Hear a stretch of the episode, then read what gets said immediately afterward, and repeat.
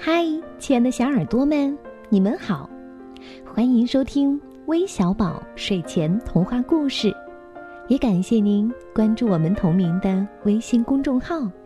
我是珊珊姐姐。今天要和你们分享的故事题目叫《一只想当爸爸的熊》，快来听听吧。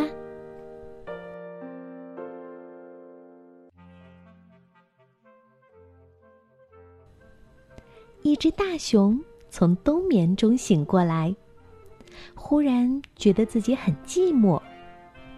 他决定养一个熊宝宝，但是他不知道怎么做才能当熊爸爸。后来，他幸运的遇到了一位特别的朋友。有一天早上，大熊还在山洞里面睡觉。外面已经有一只野鸟，一边唱歌，一边找虫子吃。洞口的一棵小桦树，叶子还没有长出来，顽皮的风已经忍不住在细细嗖嗖的树枝间穿过来穿过去。春天已经来了，大熊终于从冬眠中慢慢的睁开眼睛。他的肚子咕噜咕噜的叫。睡了好几个月都没有吃东西，他当然饿了。大熊不停的找东西吃，吃啊吃啊吃啊，哦，很快的，他又把自己养得胖嘟嘟的。在一个充满阳光的下午，他坐下来想着想着。忽然，他好想当一只又高又壮的熊爸爸。但是，该怎么做才能当熊爸爸呢？他一直在想这个问题。不管他怎么想，就是想不出一个好办法。第二天，他鼓起了勇气，使劲儿的对着森林大喊：“谁能告诉我？”怎样才会有一个小宝宝呀？不知道从哪里跳出来一只小兔子，很惊讶的问大熊：“什么？你再说一遍？你真的不知道吗？小宝宝是从萝卜园长出来的呀！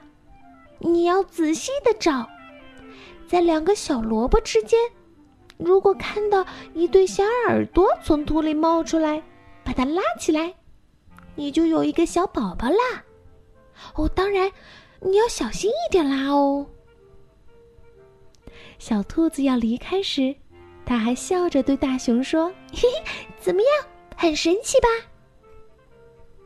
虽然大熊不太相信小兔子的话，尤其是拉耳朵的部分，但是第二天，他还是去了萝卜园。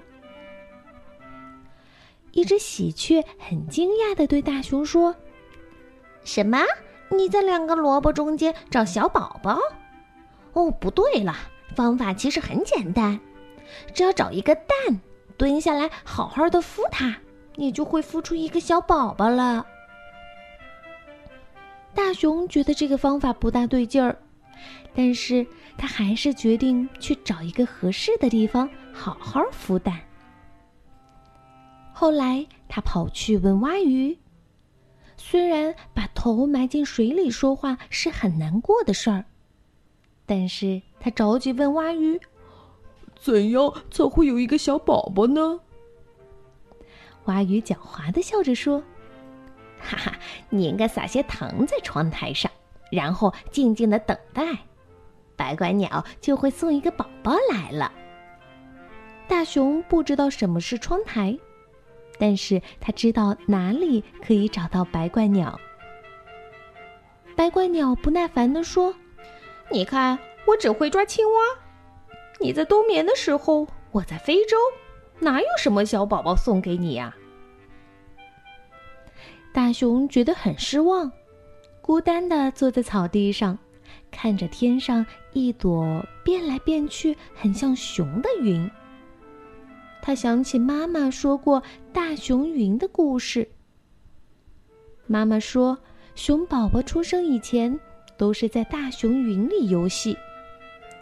那是很久以前妈妈说的故事，他几乎都快忘光了。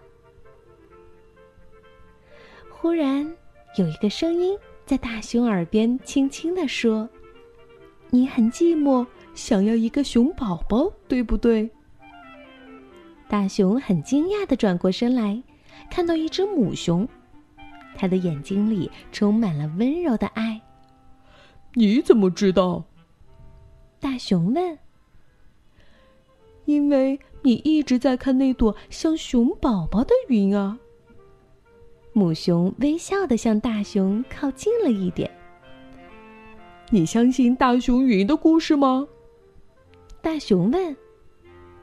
母熊轻轻地摇头，但是他看大熊那么的不快乐，他立刻说：“如果你愿意和我结婚，明年春天我们就会有一个可爱的熊宝宝了。”哦，真的吗？大熊很高兴的跟在母熊后面。他们要赶快去找一块干净柔软的草地，准备迎接可爱的熊宝宝。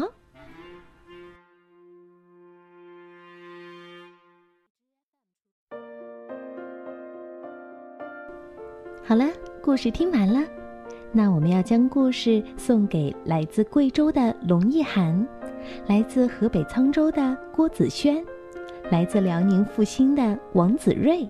还有来自山西运城的沈佳琪，感谢你们的点播，我们明天再见吧，晚安。